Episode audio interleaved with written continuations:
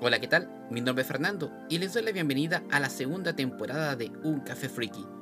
En el episodio de hoy estaré hablando de La tumba de las luciérnagas, una triste historia basada en hechos reales, donde su autor vivió las penurias de la Segunda Guerra Mundial y donde escribió esta historia en homenaje a su pequeña hermanastra.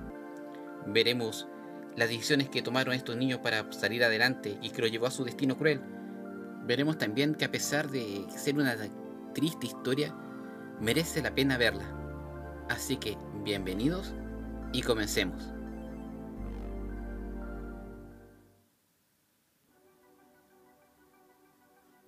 No es fácil hablar de la tumba de las luciérnagas de un punto de vista eh, neutral, ya que esta película envuelve demasiadas emociones al espectador, ya que te, te pone en situación de la vivencia de dos niños obviamente nosotros eh, somos grandes, pero aún así nos sigue tocando el corazón y el alma esta película.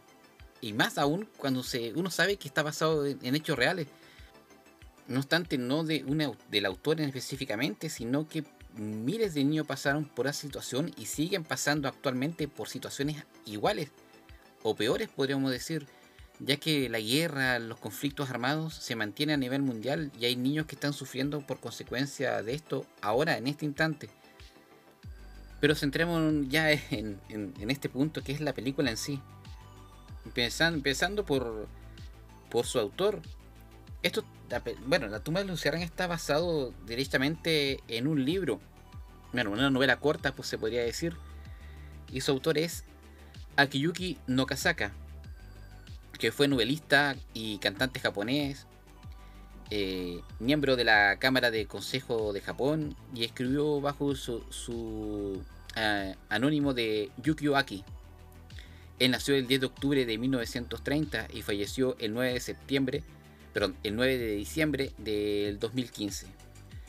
Durante su niñez fue adoptado por una familia que vivía en la ciudad de Kobe, una de las ciudades que en los años 1945 fue víctima de bombardeos de la aviación norteamericana. Y por consecuencia de ese bombardeo muere su madre adoptiva y casi toda su familia, quedando él con su pequeña hermanastra. Cabe destacar que él no fue adoptado porque su padre haya muerto o su familia haya muerto, sino que él nació en la en Kamakura y como una, era una ciudad igual que había sido bombardeada, eh, los niños lo llevó a, adopción para que tuviera una mejor vida con otra familia. Algo muy similar que pasaba en Inglaterra con los bombardeos de los alemanes a, la ciudad de Londres, que muchos niños eran sacados de la ciudad y llevados a internado o adoptados por familias temporales para poder vivir en el campo mientras la ciudad era bombardeada. Y yo creo que pasó algo muy similar con, con Okazaka, que fue llevado a una familia temporal como adoptado temporalmente volviendo al, punto nuevamente que me desvié un poquito, los bombardeos que empezaron en, Kobe tienen un origen eh, directamente a bombardeo a población civil, no industrial. Por lo tanto, hubieron miles de víctimas a causa de las bombas incendiarias. O sea, estaban hechas las bombas para caer e incendiar la ciudad que estaba hecha a base de madera, papel, con una infraestructura hecha para prevenir sismo y no incendios. Porque se va mencionar que, mencionar que en Japón las construcciones se ven en documentales o en, en las mismas series animadas o películas de Japón que eran de papel y madera. Entonces eran muy vulnerables al a los incendios. Y eso lo sabían muy bien los norteamericanos, ya que lanzaban esas bombas incendiarias solamente para causar daño a la población civil y desmoronar eh, el espíritu de pelea. Así, volviendo al punto, como muere la mayor parte de su familia adoptiva, quedando él solamente con su pequeña hermanastra, ellos quedan solos y se ven obligados a vagabundear, a pedir limona, para poder tratar de sobrevivir a esta circunstancia de, soledad que tenían porque no tenían a, nadie en, en que apoyarse. La tumba de las luciérnagas fue publicado en octubre de 1967, donde cuenta la historia de dos hermanos huérfanos tras los bombardeos de Kobe y tratan de sobrevivir de un Japón posguerra, se podría decir. esta historia es casi biográfica, ya que toma vivencias de Nasuk, de Nosaka, junto a su hermanastra. ¿Y por qué la escribe? Él escribe esa historia tratando de hacer memorias, obviamente fue un proceso traumático y hay eh, recuerdos que fueron borrados y él tratando de recuperar esos recuerdos empezó a escribir y sacó esta obra entre comillas biográfica porque obviamente cambia algunos personajes y cambia algunos detalles de la historia. Y una forma de homenajear a su a su hermana bueno perdón a su hermanastra porque él considera que eh, su muerte fue culpa de, su, de sus actos porque no la supo cuidar como debería y él hasta los últimos días de su vida se arrepiente de no haberla cuidado bien. Y por eso creé esta, esta obra, tratando de, darle un homenaje y, pidiendo un perdón al espíritu de ella. Ahora hablemos de la película mm, que, del estudio Ghibli, que está basado en, en la obra de Nosaka. Fue una película de animación japonesa producida por el estudio Ghibli y dirigida por Isao Takahata cofundador del, mismo estudio Ghibli. Fue la primera película dirigida por Takahata con el estudio Ghibli y el tercer largometraje del estudio. Y la historia está basada en, la obra de Aki, Akiyuki no Kasaka, como comentaba al principio, publicada en 1967, que se basa en las propias experiencias de Nosaka vividas durante la guerra. Toda esta obra se centra en la misma ciudad de Kobe, Japón y narra la dura historia de dos hermanos, Seita y Setsuko, que luchan desesperadamente por sobrevivir durante los últimos meses de la Segunda Guerra Mundial. Los personajes de esta obra está Seita, que es el hermano mayor preocupado de cuidar a Setsuko, que es la hermana menor. Setsuko tiene alrededor de 15 años, perdón, 5 años y Seita alrededor de 14, 15. No se establece muy bien la edad, pero esa es como la proporción de, de edades que tienen. Otro personaje que es detestable de todo corazón y creo que por la mayoría es la tía. Que más adelante voy a comentar por qué es detestable en cierto punto y por qué no lo es. Otro personaje que aparecen ahí es la madre de, Seita y Setsuko. Que ella muere por las quemaduras provocadas por las bombas incendiarias. Ah, estos personajes son hay, gran, hay otros personajes que son secundarios que aparecen en la trama que no son mencionados, como creo que es la vecina, que se preocupa mucho por los niños, que aparece, eh, está el, granjero que está encargado de las hortalizas, el jefe de policía, hay un doctor de por medio ahí, y que son personajes entre comillas detestables por el espectador. Pero voy a entrar en profundidad un poquito más adelante, porque eso lleva, hay que analizar desde el punto de vista situacional de que se está viviendo. Pasamos mejor a, contar qué es lo que se trata la tumba de las luciérnagas. La película comienza en una estación de tren el 21 de septiembre de 1945, poco después de que haya terminado la Segunda Guerra Mundial. Seita, un niño indigente, agoniza en la estación. Tras morir por inanición, el espíritu de Seita, de Seita se encuentra con su pequeña hermana, Setsuko y comienza a recordar los sucesos anteriores a su muerte. Esto pasa cuando él está eh, recostado en la estación, muriendo de, hambre, y los mismos personajes encargados, creo que de limpieza del tren, lo ven y dicen, yo, este ya está muerto. Como si fuera un hecho normal lo que estaban viviendo. Obviamente normalizaron esa situación porque había mucho y, sí, estaba pasando constantemente. Y ahí el guardia toma, o la persona encargada de aseo, creo que toma una caja de dulces y la tira afuera.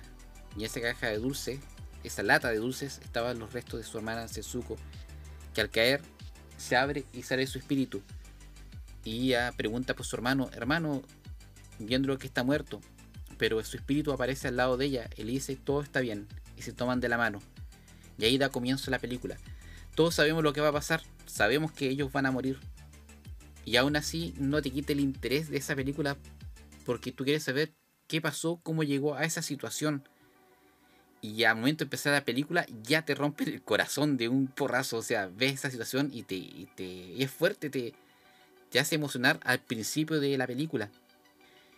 Y ahí comienza a, contar lo que pasa en, esos sucesos y cómo llegan a ese destino. En marzo de 1945, Japón, como comentaba al principio, fue ah, bombardeada constantemente, primero su industria después la población civil. Y Kobe se convierte en un infierno durante la Segunda Guerra Mundial. Para Seita, a sus 14 años, su hermana menor Setsuko de 5, quienes son hijos de un oficial de la Armada japonesa, durante el apogeo de la guerra. Ambos viven con su madre, pero un día, tras el bombardeo, ambos niños se retrasan y no consiguen llegar a refugio.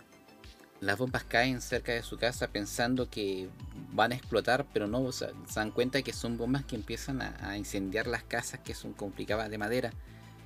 Ellos tratan de salir corriendo de la ciudad y ven el caos, la gente corriendo, eh, las casas incendiándose, niños llorando dentro de las casas y todo escurre muy rápido, muy rápido y al final de cabo logran salir de, esa ciudad y pueden ver cómo se quema y ven que hay la lluvia negra, que es una lluvia que cae a través de los incendios que se condensa y con el agua cae como agua con ceniza.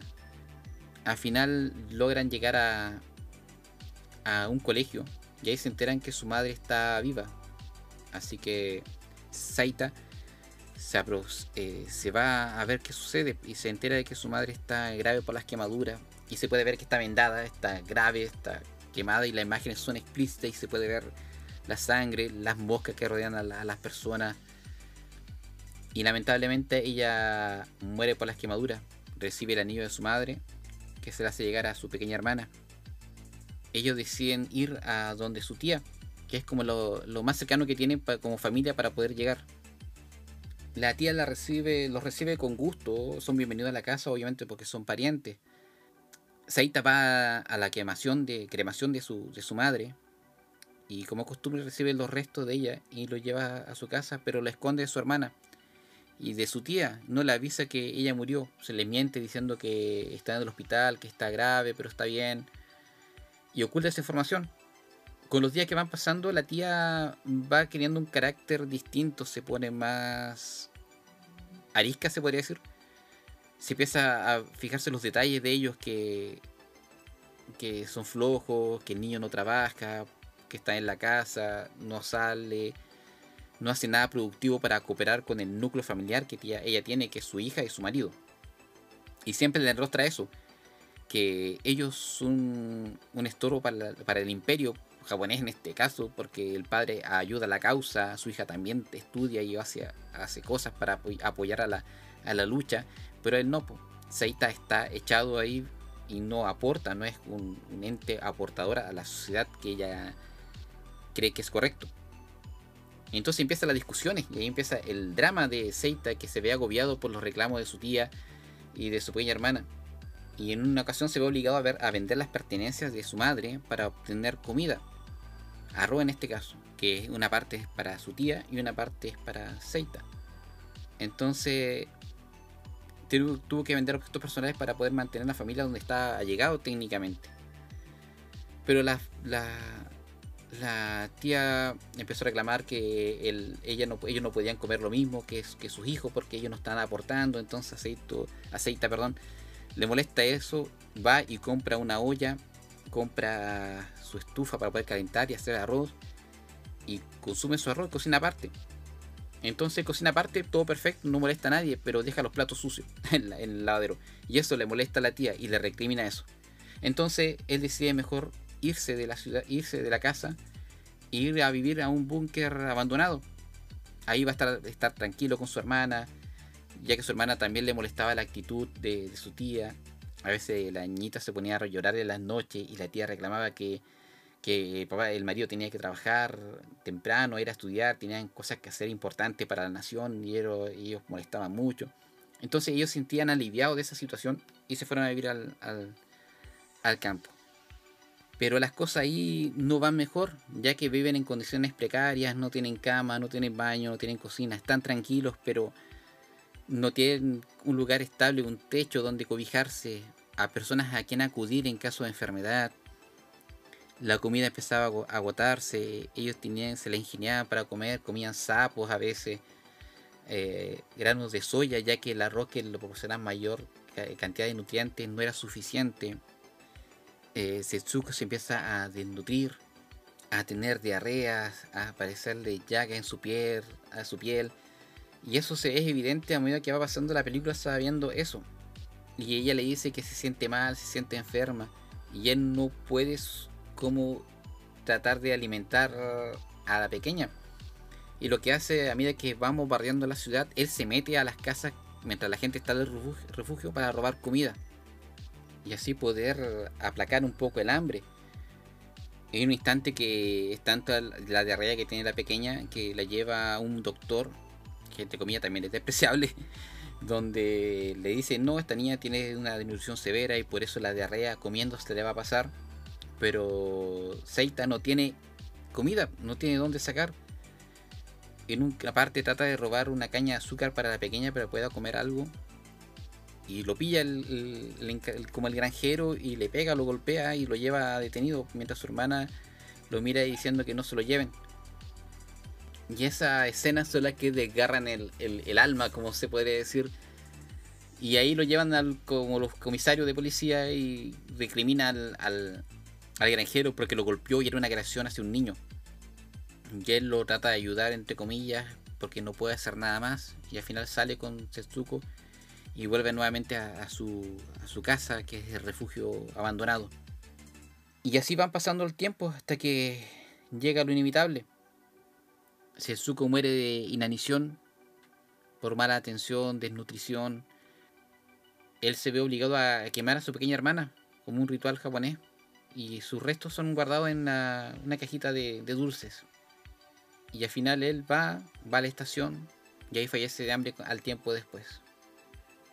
Y ese es como súper resumida la, película en, ese aspecto. Porque tienen que verla realmente. Es como una pincelada y todos los sucesos no quiero entrar en detalle porque son demasiado y son demasiado fuertes en el sentido emocional. Que mejor que la vean. Opinen y disfruten de esta obra. Ahora voy a hablar de, mi opinión respecto a esta película en los muchos puntos que tiene como simbólico esta obra. No sé si punto simbólico en, ese aspecto así tan detallado, pero cosas que me, llamaron mucho la atención y, que me gustaría comentarlo. Empezando por el tipo de animación que, es la película, es una animación bonita, se nota que, está bien hecho, obviamente se nota que fue a mano del estudio Ghibli, por sus detalles, sus colores, su morfología. Es característica y se nota el detalle de, esta animación. Obviamente, hacer una película llevada al cine tuvo que ser hecha con, muchos detalles. Los colores también bien definidos. Y es rica verla visualmente. La ciudad en, en aspecto, las construcciones, el campo, la desolación también está bien hecho. Aunque suena fuerte también lo, el feo las partes crudas también está bien hechas, por ejemplo, los cuerpos quemados, calcinados. Entonces, aunque suene feo, eh, es un esmero y creo que también debe haber sido fuerte para los ilustradores, los dibujantes hacer esa escena, ya que también representa una etapa que ellos también o sus abuelos vivieron y que también marcaron como, como cultura japonesa. Otra cosa es el tiempo que tuvo la película, que es alrededor de una, una hora 45, y yo encuentro que en esa hora 45 está perfecto el, todo el desarrollo de, una novela corta, cómo llegó al final de esa, de esa obra.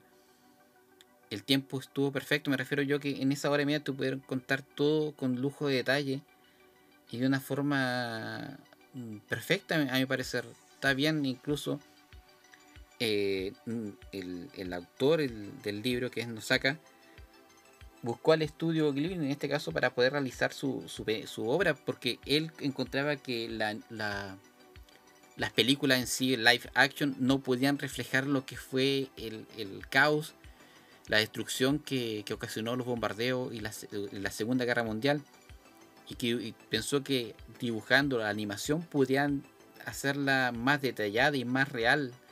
No tenía esa limitación de escenario, nada, sino que podían trazarla y mostrar de una forma más real lo que pasó. Y también empezando a hablar del origen de, la tumba de las luciérnagas, la, tumba de las luciérnagas, Porque cuando uno busca o pregunta sobre la tumba de las luciérnagas, siempre sale una imagen de un niño japonés cargando al cadáver de un bebé. Y él como parado de forma recta, como un pequeño soldado se podría decir. Y todos piensan que eso está basada en la película. Y no es así. Esa imagen fue tomada, una fotografía tomada en Nagasaki, si no mal recuerdo, por un soldado norteamericano a un niño que llevaba el cuerpo de su hermano o hermana al crematorio. Pero muchos la confunden pensando que esa es como el origen de la película y no es así.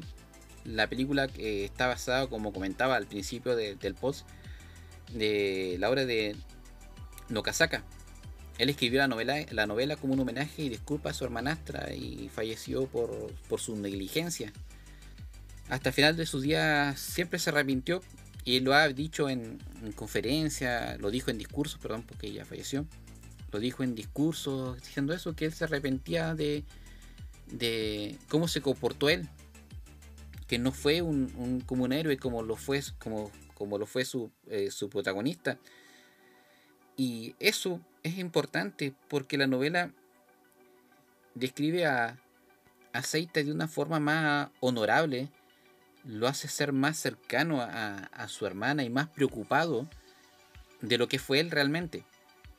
Seita es como su alter ego, se podría decir, o lo que él aspiró a ser en ese instante, o lo que le hubiese gustado ser a él. A él le hubiese gustado ser como Seita, en pocas palabras. Haberse comportado como él. Y darle un final como... Él, a él le hubiese gustado tener un final como Seita. Morir. Y lo ha dicho. Bueno, lo dijo. Porque él hubiese. él lo ha dicho, que él hubiese preferido morir estar viviendo arrepentido por el resto de su vida, por sus actos.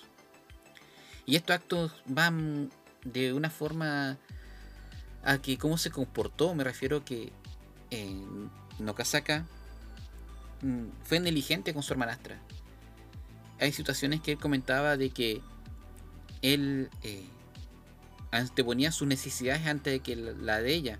Me explico, a veces él llevaba comida, pero él comía más de lo que le daba a su hermanastra. O a veces él comía escondida y no le daba la ración que le correspondían. Despreocupaba sus necesidades biológicas. A veces lloraba mucho, él la golpeaba porque lloraba. Entonces, eso, a ver cuál es la palabra que busco, el se arrepiente porque eso debe carcomer por dentro su, su carcomió su espíritu y su, su, su, alma cuando grande. Porque sabe que actuó mal, estuvo, estuvo mal lo que, lo que vivió y lo que hizo, y hasta él se arrepiente. Él decía que a veces se comía la comida de su hermana y él se arrepentía tanto, pero al día siguiente lo volvía a hacer, y se arrepentía y lo volvía a hacer.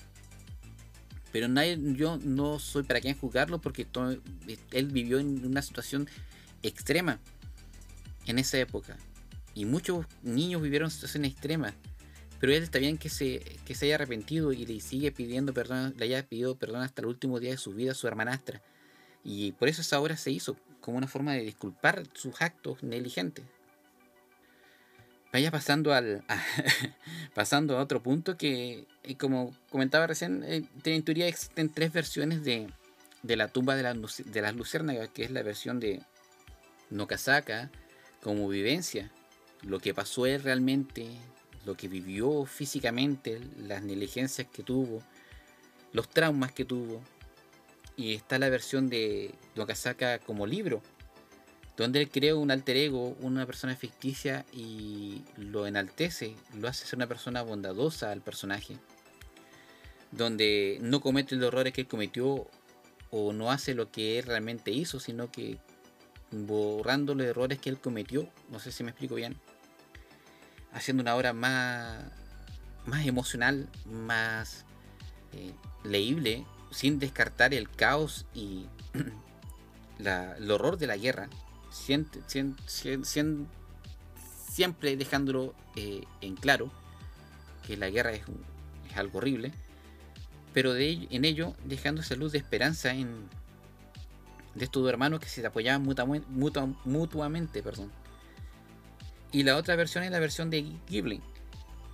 En esta versión, eh, se calca, el autor incluso lo ha dicho, no Kasaka lo ha dicho, que eh, el estudio Ghibli, o más en este caso que eh, Taka, Takahata, perdón, lo, lo hizo bien, lo, lo, supo llevar casi fielmente lo que fue el libro a, la película. Y fue agrado para, para Nokasaka ver que, que fue fiel al, libro. Pero Takahata puso de su parte, diciendo que, que el encuentro entre hermanos o la, la, unión entre hermanos sea más intensa. Me explico. Que la película, hay, a pesar de todo el caos y las situaciones extremas o, las situaciones que te rompen el corazón, hay momentos alegres. Momentos donde, por ejemplo, la caja de dulce era algo simbólico. Por ejemplo, que Seita le daba sus dulces a su hermana para alegrarle y quitarle el hambre. Donde iban a la playa a jugar. Donde eh, comentaban lo que hacían o que hubiesen comido cuando estaban con su mamá. Entonces, eh, unían a más, encontraban momentos agradables dentro del caos y de la vivencia, hacía armonizar con momentos gratos la película. Y fue un toque que le dio el director. Por eso cada esas tres versiones tienen un toque distinto y único. Y eso, eso es punto de vista de, de percepción. Pero igual faltan una cosita que cosas que eran pendientes, me explico. Que comentaba recién que la tía, el jefe de policía, el doctor, eran seres despreciables, entre comillas, porque se pueden ver así y uno lo siente así cuando ve la película. Yo ve la película y la tía la, la empecé a odiar de una forma gigantesca porque como tan mala la señora. Pero hay que ponerse en contexto igual de situacional. Me explico. En el caso de la tía, eh, a pesar de ser despreciable, tenía razón en algún aspecto. Por ejemplo, ella velaba también por su familia. Estamos hablando de una situación de guerra, de una situación extrema donde la comida escasea. Ella protegía su, núcleo familiar, que era su marido y su, y su hermana, que estaban haciendo algo productivo. No, obviamente, ella lo veía, ella lo veía de ese punto. Y los sobrinos eran como seres que llegaban a quitar su comida y su estancia y su tranquilidad de su, de su núcleo. Porque Seita, como explicaba recién, no hacía nada productivo. No estoy diciendo que, que tenía que trabajar, ¿no? Pero perfectamente podía haber hecho algo, haber cooperado con la casa, sino que él no hacía nada. Entonces la señora lo veía como un parásito que estaba absorbiendo la comida y él no era un ser necesario. Y por eso cuando se fueron le dijo, allá que se vaya bien, pero cuídense. El doctor igual, el doctor, por ejemplo, dice, tiene una, tiene una desnutrición severa y tiene que alimentarse. Y el Seita le dice, pero ¿qué puedo hacer alguna medicina? No, tiene que comer, ¿qué va a ser el siguiente? Y pasa a la otra persona. Pero igual el doctor tiene que atender a muchas personas y estaba en un caos, estamos hablando de una situación de muchos enfermos y situaciones de guerra extrema. Entonces eso va a pasar, aunque hay un... No, no todo es hermoso y tan Disney como puede decir que va a llegar una persona de, buena de buen corazón a decir, oh, yo le voy a dar la medicina, pase, un doctor ejemplar, una persona ejemplar. No es como más real la película. Eh, puede que exista una persona así, pero en esa situación de vida extrema, difícil, y lo, y lo recarga muy bien, que en esa situación todos ven por sí mismos. Nadie va a velar por los demás en situaciones extremas puede que haya alguien, pero no es eh, seguro 100% verídico. Pasa en Disney, pero no generalmente en, la vida real, aunque suene fuerte y duro de decir. Aparte, Seita y su hermana vivían como una especie de burbuja. Mm, me explico. Ellos eran. Sé que estaban solos, pero mm, que estaban. eran el uno para el otro. Mm, como explicaba recién con el tema de la tía él perfectamente pudo haber dicho, hoy sé que estoy mal, voy a ayudar, voy a hacer algo productivo para ayudar a esta situación y quedarme acá en esta casa y tratar de aportar lo más posible. Pero sí, no, vivió la bruja, vivía en una bruja con su hermana y su entorno familiar que ya no estaba. Su madre seguía en el recuerdo y la imagen paterna del padre, que era un almirante, estaba presente y como que él iba a llegar y lo iba a rescatar la situación. Entonces él, como entre comillas, estaba muy despreocupado de eso. Entonces estaba un, se podría decir, muy relajado, no tomaba el peso de la situación o cuando le tomó el peso ya era demasiado tarde. Entonces esa burbuja eh, Y al final se rompe, me explico, porque él dice, ya, mejor nos vamos a mover allá, ahí vamos a estar cómodos, ahí ya nadie nos va a molestar. Entonces son decisiones que tomó de mala manera, que llevaron al, al, al final de la película, que fue la muerte de los dos niños. Y eso es, también va en el ámbito de psicología, si ya hay que meterse un poquito más en la profundidad del tema, porque eso tiene mucho que ver con el desarrollo psicosexual y el desarrollo cognitivo de los, de los niños, especialmente en esa situación de guerra donde no pudieron desarrollarse, desarrollar cognitivamente bien, donde no tuvieron o fue interrumpido el apego o el desapego, y por eso mismo lo llevó a tomar malas decisiones. Mm, en punto, no soy psicólogo para entrar en profundidad, pero, pero creo eso, que no tuvieron la madurez suficiente para tomar las decisiones correctas. Y esto, esta película la pasan en psicología, para ver el eso mismo, el desarrollo psicosexual de los niños, no del tema sexual, sino el desarrollo cognitivo o el desarrollo emocional de las etapas del desarrollo y que hacen ver que los niños no están aptos para tomar decisiones a cierta edad. Y eso se ve claramente en la película, donde Seita toma malas decisiones, horribles decisiones, y que lleva a la muerte de su hermana. Y esto se ve y se analiza porque pasa actualmente. Me explico. Eh, situaciones como que dejan o los padres dejan a cargo al hermano de 11 años a cargo de un bebé de 3 años, 4 años. Y eso no puede ser porque generalmente termina en desgracia.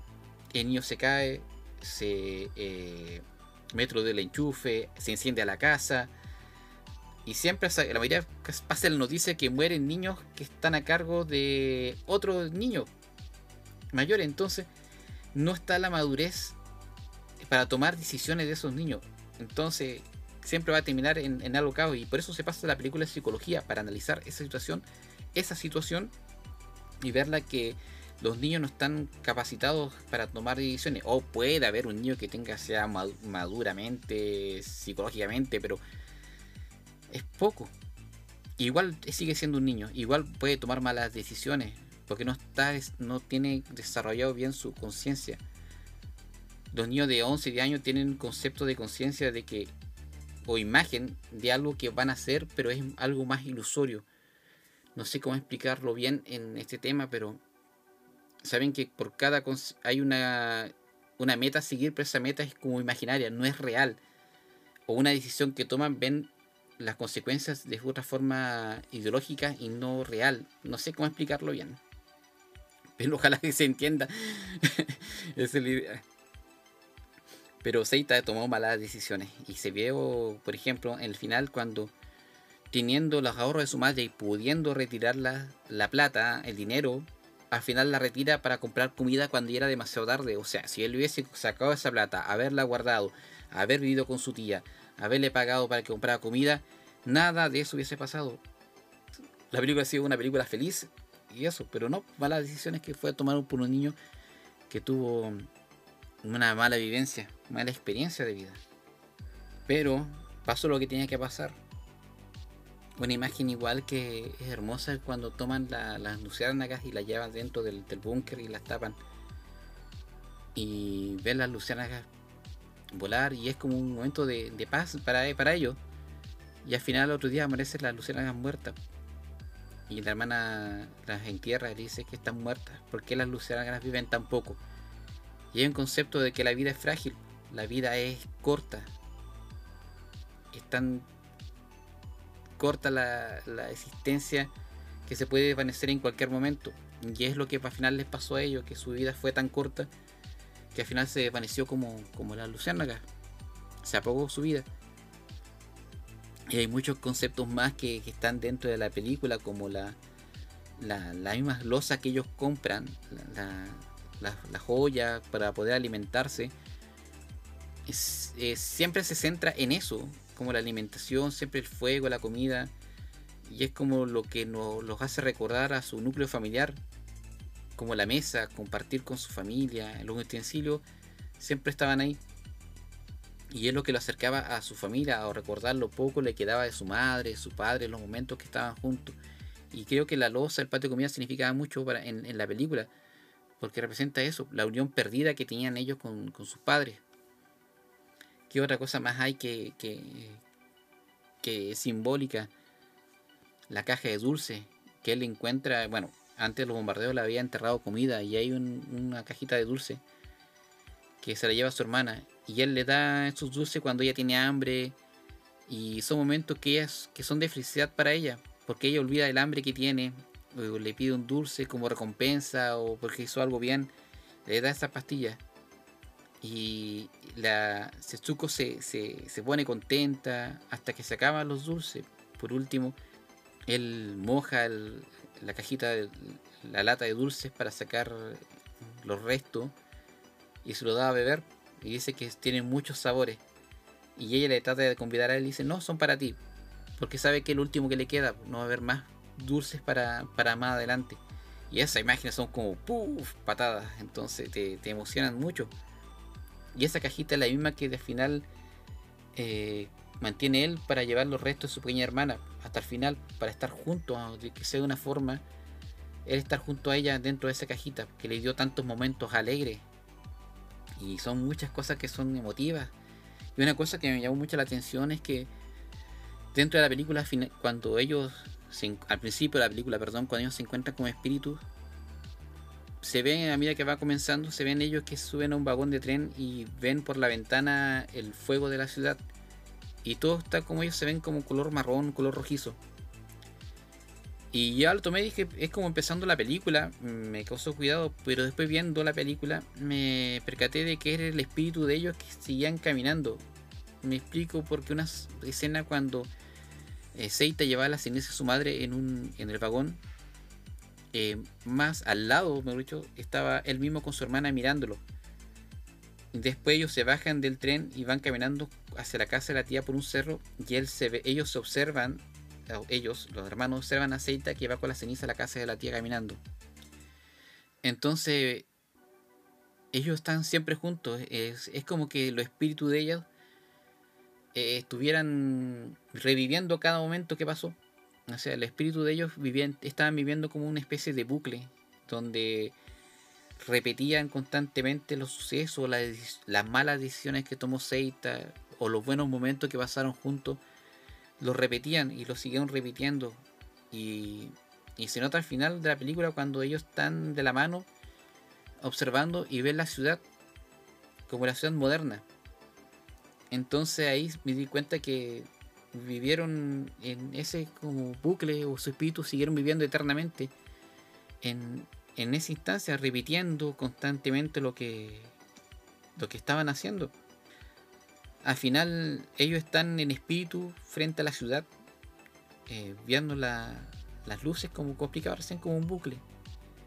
Estando juntos, jugando y se acompañaban, reviviendo cada momento y decisiones que lo condenaron, observando las luces de la ciudad como sus nuevas luciérnagas.